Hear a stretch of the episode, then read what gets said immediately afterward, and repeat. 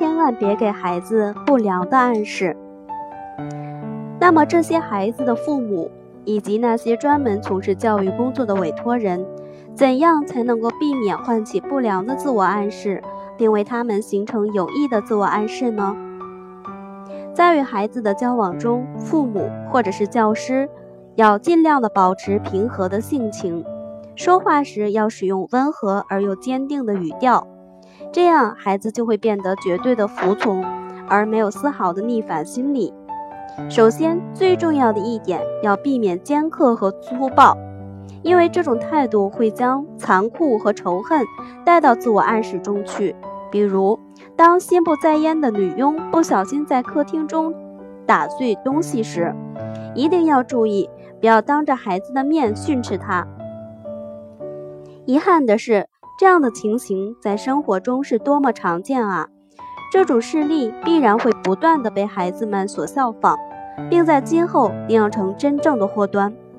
要唤醒孩子们心中理解事物的缘由和热爱世界的欲望。对他们提出天真的问题，要非常清晰地给出一切可能的解释，以一种愉快的、温和的语调，以此来激发他们的兴趣。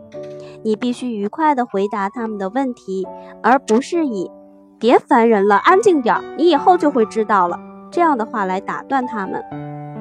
在任何情况下，都永远不要对一个孩子说“你懒惰，你没有任何优点”。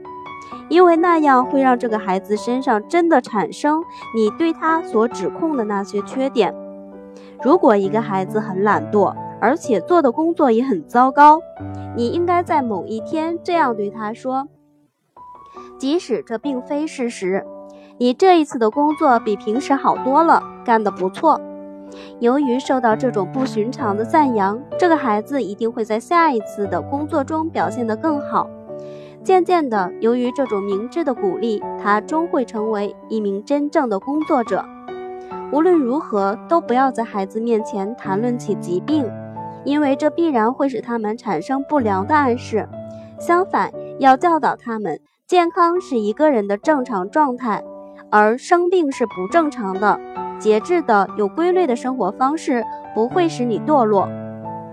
不要通过教导他们害怕这个或那个、冷或热、雨或风等来给他们造成某种缺陷。男子汉就是要能够毫无损害、没有怨言的去经受这样的变化。不要给孩子讲述各种妖魔和狼人的故事来让他们感到恐惧不安，因为这会使他们从童年起就变得胆小、怯懦，甚至一生都如此。